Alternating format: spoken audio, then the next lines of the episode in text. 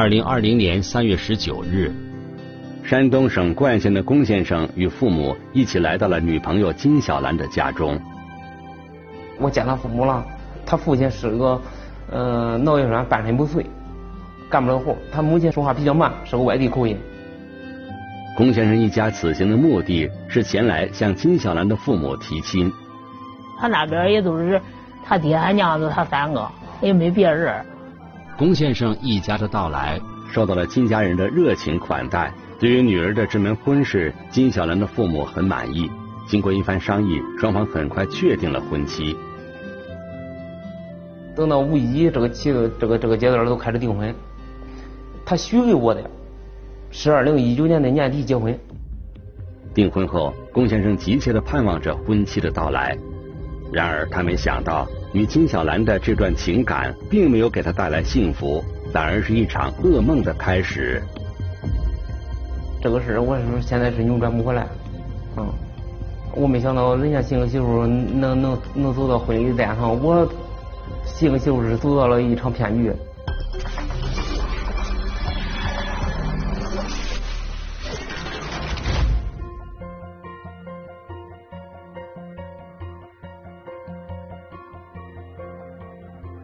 聚焦一线，直击现场。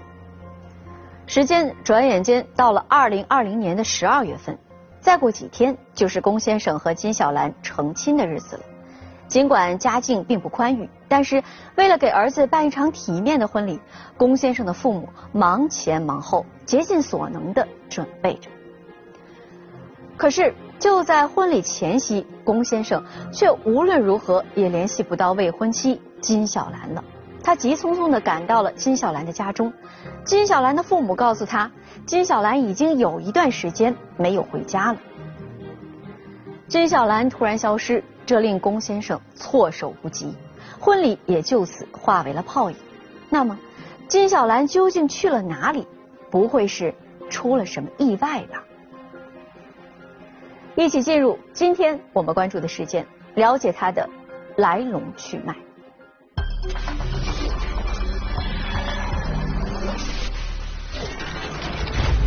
出乎意料，未婚妻已有家庭。这个女的她本身是有家庭，也有丈夫。山盟海誓，终究黄粱一梦。他他对我伤害太大了。未婚妻失踪之谜，一线栏目正在播出。虽多方查找，龚先生始终没能发现金小兰的下落。由于担心她遭遇不测，龚先生急忙向警方报了案。二零二零年的十二月二十五号，我接到辖区一个公母过来报案，他说这个谈了两年的未婚妻，现在联系不上了，请求我们公安机关进行进一步的查找。警方了解到。龚先生和金小兰是在二零一九年二月份的一天通过网络聊天认识的。这个金某某发现龚某某是单身，他也感觉到这个龚某某挺实在。认识金小兰之前，龚先生曾有过一段短暂的婚姻。离婚之后，龚先生由于迟迟找不到对象，令家人十分着急。我都想抓紧成个家，我叫我父母结为我这婚事紧操心，成不了家。家长光我为这事操心，我我怕把家长给气毁了嘛。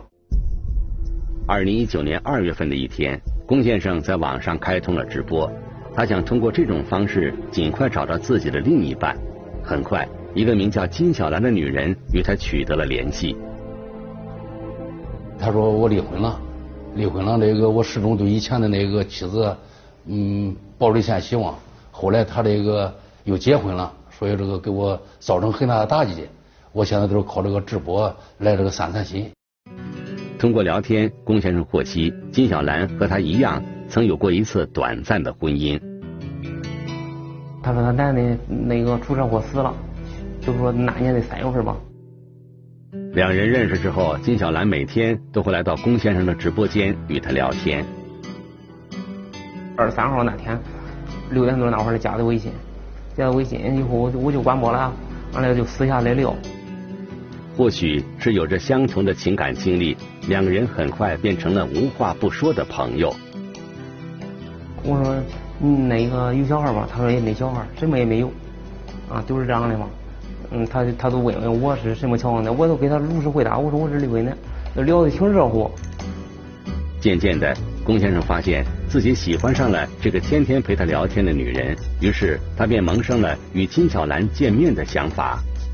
我两个双双方都都有这个想法，都想见见这人嘛。但是我没见过他人，他能见着我了。俺俩都从两头吃了饭。一见面，龚先生就被眼前这个举止大方的女人吸引住了。不见他感觉他挺好的，都是一个乡下小孩啊，他也不他也不是说化妆化的挺浓的那个，也不是那样的。令龚先生感到高兴的是，金小兰对自己也很有好感，并同意了他提出的进一步交往的请求。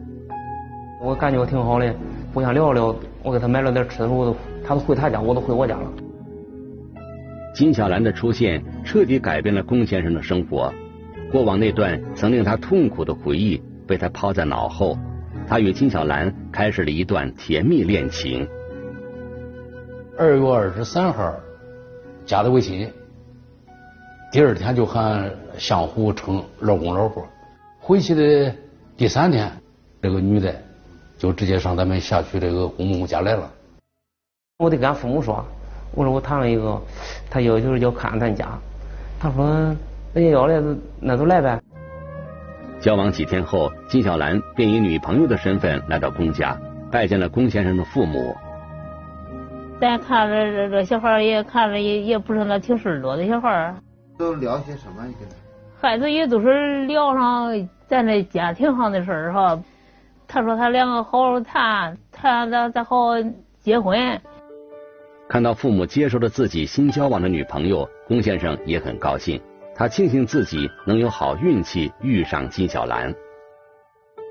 要钱都给了嘛，我对他他也挺上心，他对我嘛也搁这个微信上，嗯，老公嘛，慌张喊了嘛。这两年的时间段里边，嗯，每次提要求，我每次都满足了。为了能够最终与对方喜结连理，龚先生十分珍惜与金小兰之间的感情。然而，他万万没有想到，就在婚礼的前夕，金小兰却不见了。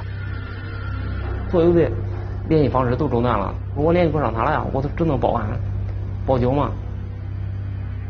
接到报警后，警方立刻展开了调查。根据龚先生所提供的信息，民警首先来到了山东阳谷县金小兰的家中。那个订婚，你知道这个事不？你参与了吗？有，知道哎。有。关键家里头有一个叫公夫的，是不是？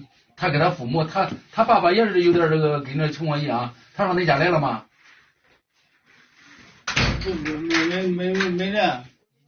把把贴钱。对对。他说你你这你你家属表达的跟你的都是意思一样的。嗯。啊，那不行。我们当时去他们家去去问材料问情况，他父母说是不知道。哎，他说我们姑娘都已经结婚了，那怎么怎么能还又谈对象啊？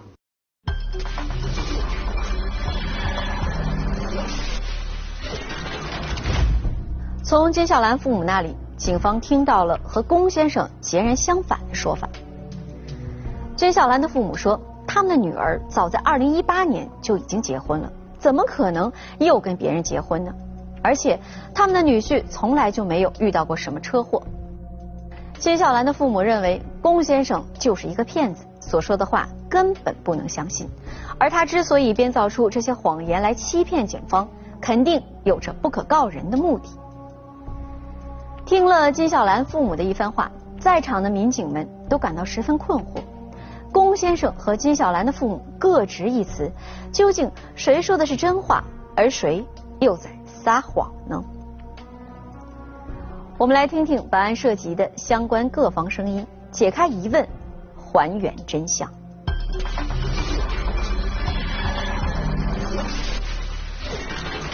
汉子成亲，债台高筑。这咱要咱拿不出来，咱咋有了还？美丽谎言暗藏陷阱，未婚妻失踪之谜，一线栏目继续播出。那么事情果真如金家人所说的那样吗？带着这个疑问，警方对金小兰目前的生活状况展开调查。这个女的她本身是有家庭，也有丈夫，但是她和她丈夫一直在生活，还有孩子。调查的结果最终证实了金家的说法，金小兰并没有离婚，一家三口都在聊城生活。不过，民警发现金小兰夫妇之间的感情并不像金家人所描述的那样融洽。曾经在二零一九年，因为这个他们家庭矛盾，曾经离过一次婚，但是没离家。哎，后来又复婚了。其实他们始终都在一块儿以夫妻的名义居住着。警方注意到，金小兰与其丈夫闹离婚的那段时间，恰恰就是她与龚先生相识的时候。因此，民警怀疑，是不是金小兰离婚后曾萌生过与龚先生结婚的念头？但随着她与丈夫的和好，这段感情也就不了了之了。她丈夫和她也生过气，嗯，但是目前看感情还是比较好的。对于这样的解释，龚先生表示难以接受。我一提起这事，我这我这心里根本没没法过，太难受了。我是借着别人的钱，我现在还不了，人家都骂我，都说我，我我只能搁家里，我我门我也不想出门，啊，我给父母也丢人了，毕竟这么多钱都没了嘛。就在调查的过程中，龚先生无意间说出了一番话，引起了办案民警的警觉。在将近两年的时间内，这个女子呢以各种理由来给他要钱，嗯，你想比如说，她说她自己出车祸了。要要几千，或者是姥爷生病了，然后他有时候也要几千。龚先生说自己的家境并不算富裕，父母年事已高，全家主要靠他每月打工为生。为了能够娶到金小兰，他几乎花光了所有积蓄，甚至借钱来满足金小兰的要求。这个龚木木是咱辖区一个村的一个农民，他父亲十年前已经这个瘫痪。他母亲，呃，靠打点零工维持度日，只要能借到的钱，全部这个都借到了，哎，都是为了和这个金木木结婚。龚先生说，金小兰第一次登门去龚家，就拿走了两万元钱。他说：“按俺养母的风俗，女孩到你家去认门，女孩也假如相中你了，相中你这个家庭。”按俺养母的风俗，你给看门槛去。你假如是不给，那证明这个项目中俺这个女儿，哎，你就不用给了，以后也就不联系了。但是两万我也拿不出来啊，我家里有粮食，但是你看我粮食我卖不过这么多钱嘛，我没种那些地，我得借。上午来的，黑了不到四点回去的，拿了两万块钱现金走了嘛。两万元对于龚先生的家庭算得上一笔不小的开支，但龚先生认为金小兰收下这笔钱就是认可了他们俩之间的关系，作为男方必要花销不能少。他要的要了两回压箱底儿钱，都说他送嫁妆嘛，那嫁妆里边需要撂现金，要了两回一万，嗯，还还给他拍婚纱照，但是没拍着，但是他把钱要走了，他是以各种理由要钱嘛，就是。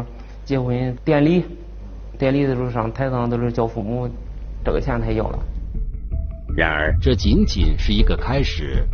自那以后，金小兰以各种理由向龚先生要钱。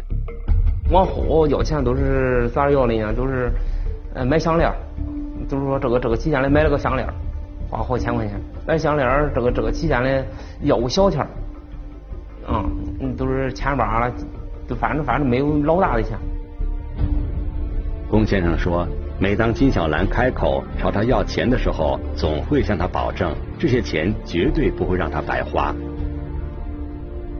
他就是说他家里用钱，他他他本来他他父亲干不了活，嗯，他母亲是个外地的，嗯，他都是他都是说，我没钱了，你给我转点钱但是你转钱的同时，你这个钱都抵成是彩礼钱，不是说你这个钱是矿花了，啊，抵上彩礼钱。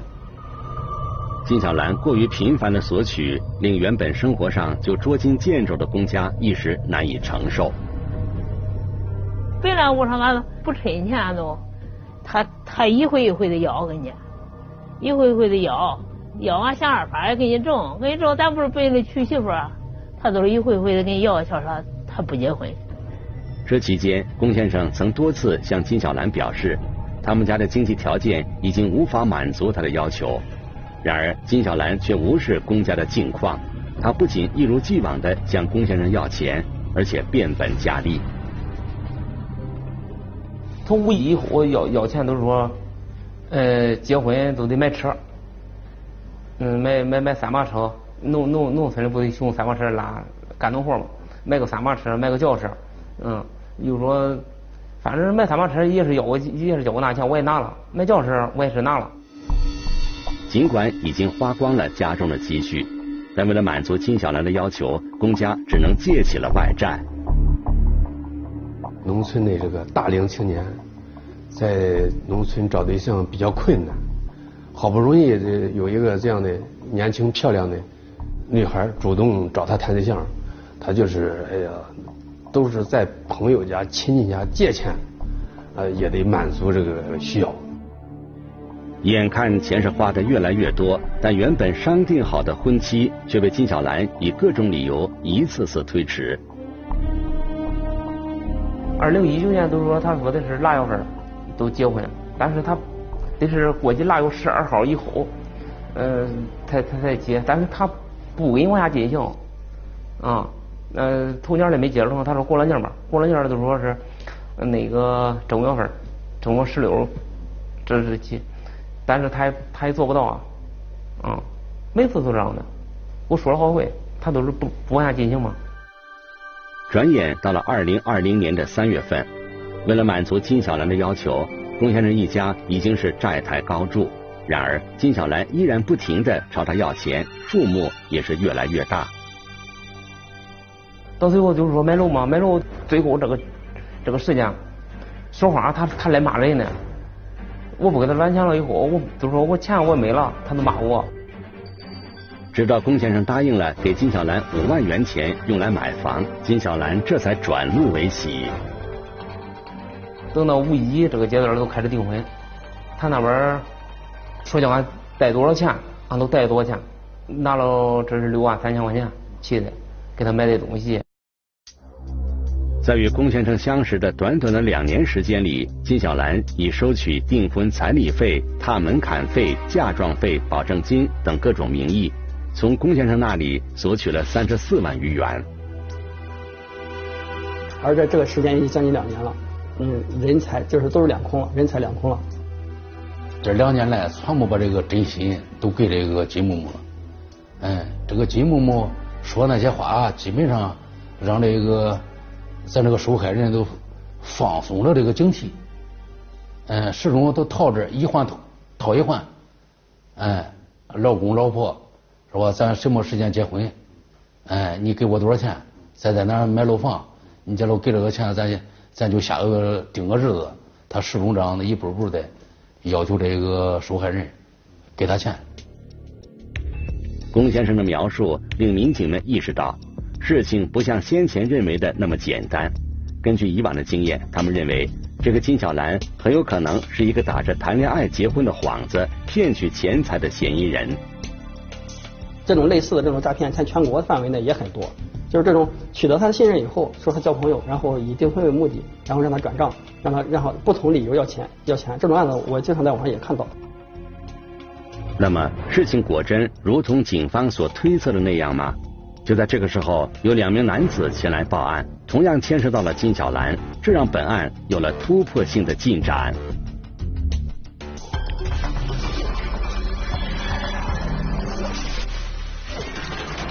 两名报案人，其中一位是薛先生，山东聊城人。薛先生说，几天前他的女朋友金小兰突然向他提出分手，之后就屏蔽了他们之间所有的联系方式。对此，薛先生一头雾水。不久前，金小兰还信誓旦旦地和他说要和他过一辈子，为何转瞬间就翻脸无情了呢？和之前简直判若两人。不过，如果是单纯的感情纠葛，薛先生为何要报警呢？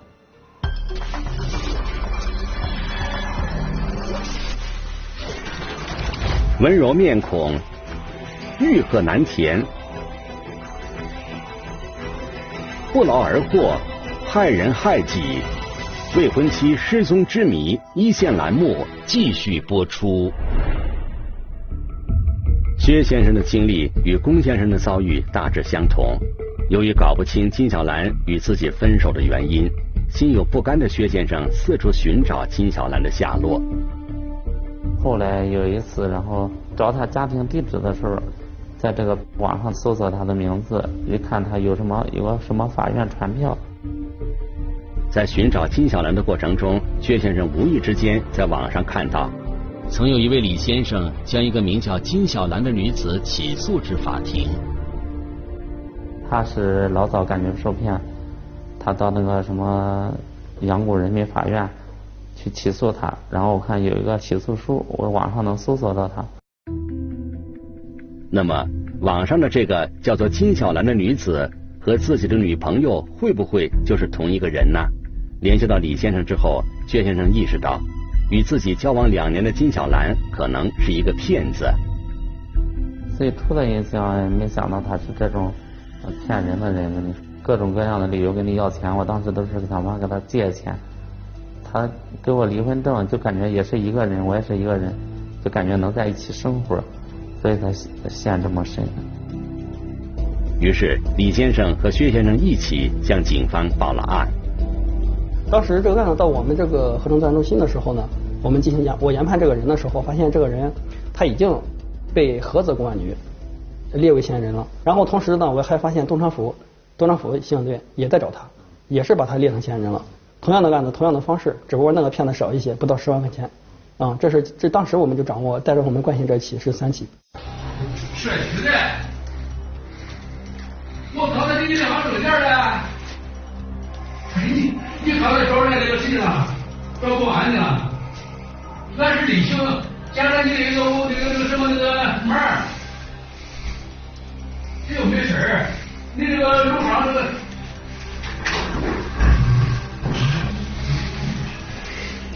二零二一年二月二日晚二十一点三十分，在掌握了金小兰的行踪后，警方展开行动，将金小兰抓获。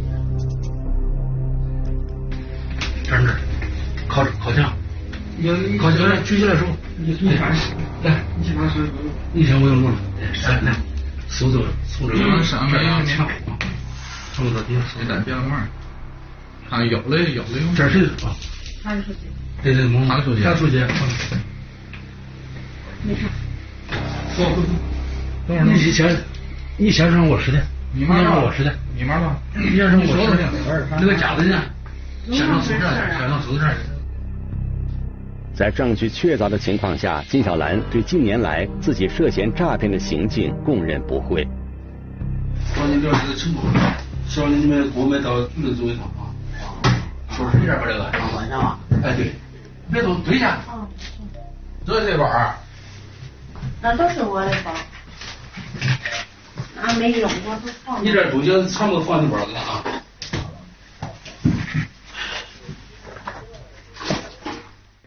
最早诈骗是一七年，从一七年就开始，呃，就是以相同的方式，就这一种方式，呃，在网上搜索这个大龄青年，呃，以谈对象为目的，呃，实施诈骗。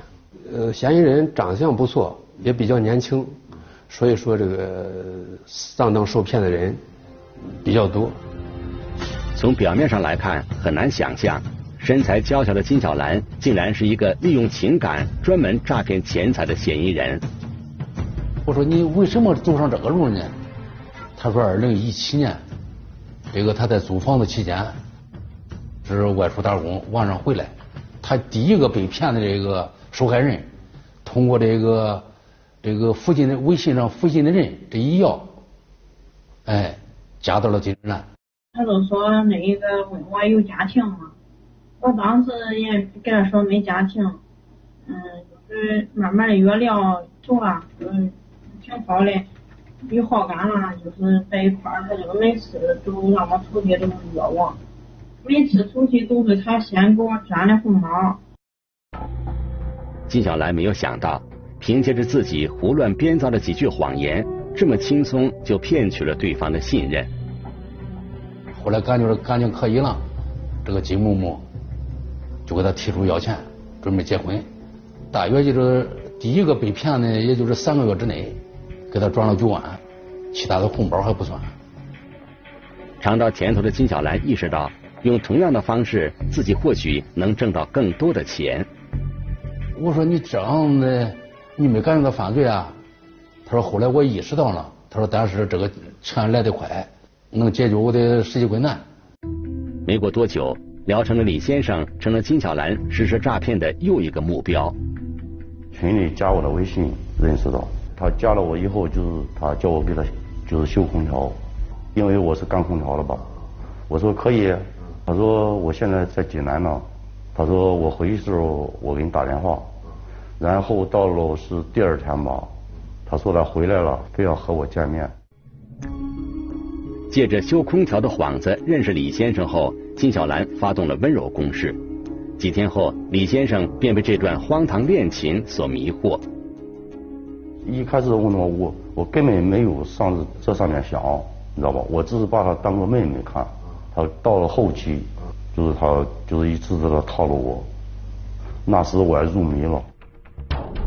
很快，在金小兰的诱惑下，李先生与自己的妻子离了婚。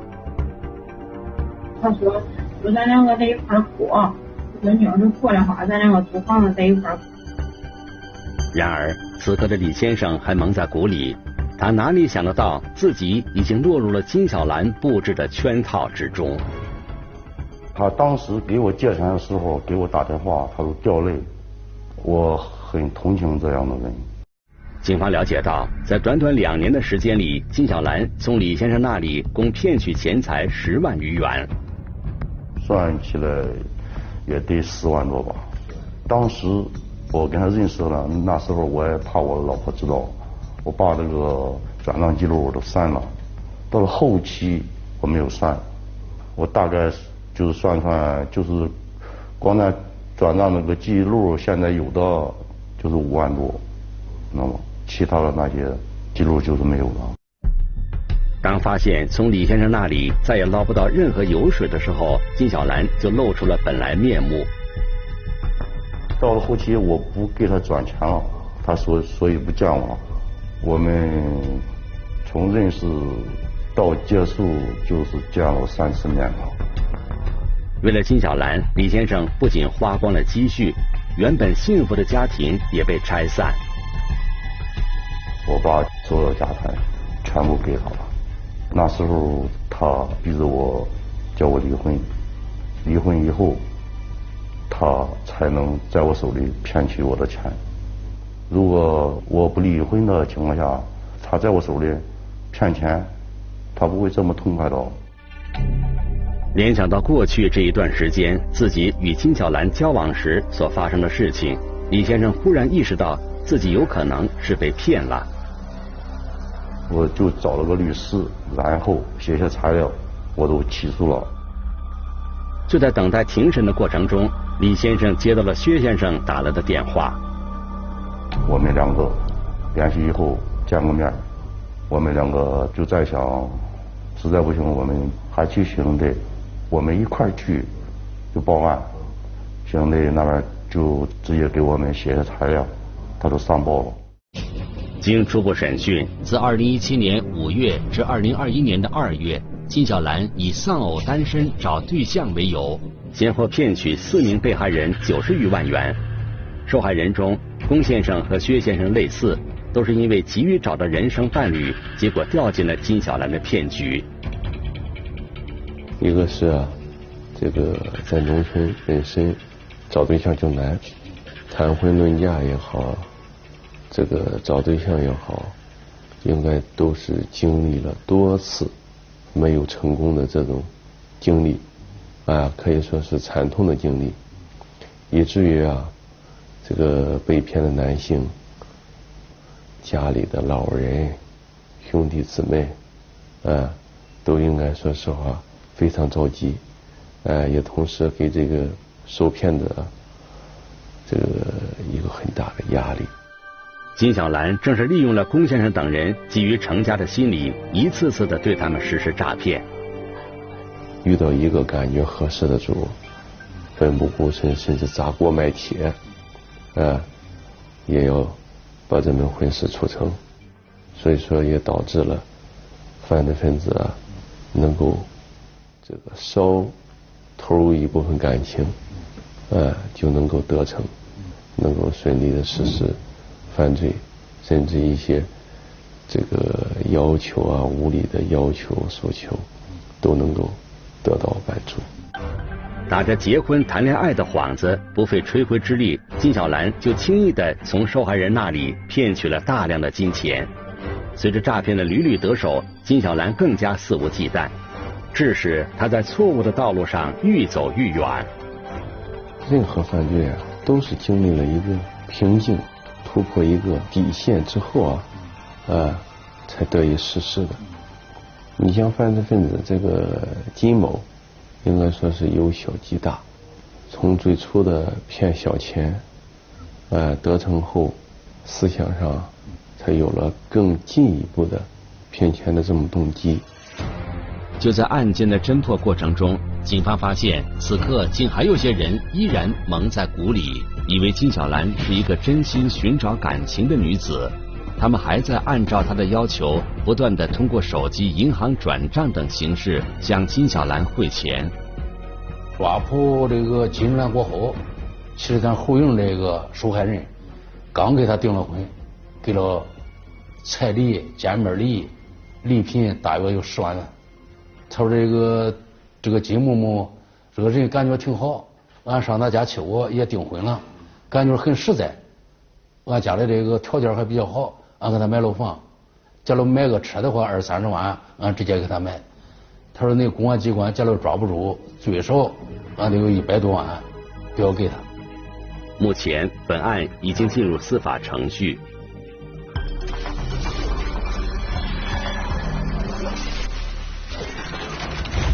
假结婚真骗局，其实金小兰的手法并不高明。但是有好几名受害者上当受骗。搜索以往的相关报道，我们发现像金小兰这样的骗婚案例并不少见。那么，为什么看似简单的骗局，骗子却能够屡屡得手呢？我们来听一听中国心理学会法律心理学专业委员会委员李杰的解读。在这个案件中，嫌疑人身材娇小，长得不错。看着是挺老实的农村女孩，这就比较符合受害人的择偶需要。在咱们的传统观点里，女追男隔层纱其实是有一定道理的。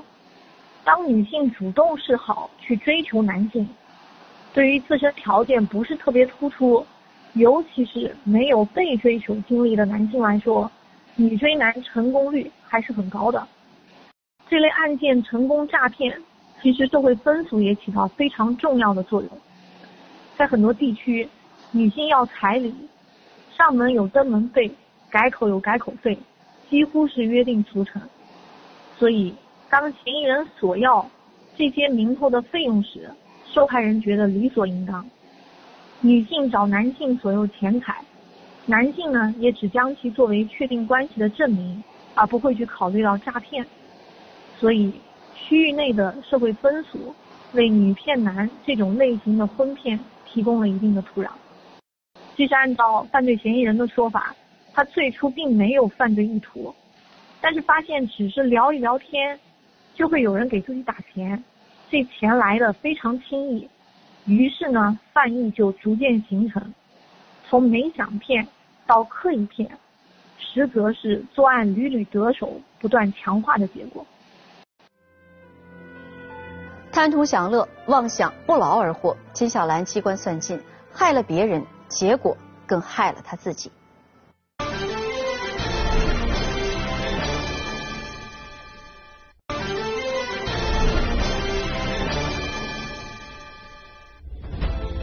如果你想了解更多的法治资讯，可以在微博、央视频中搜索“一线”，关注我们的官方账号。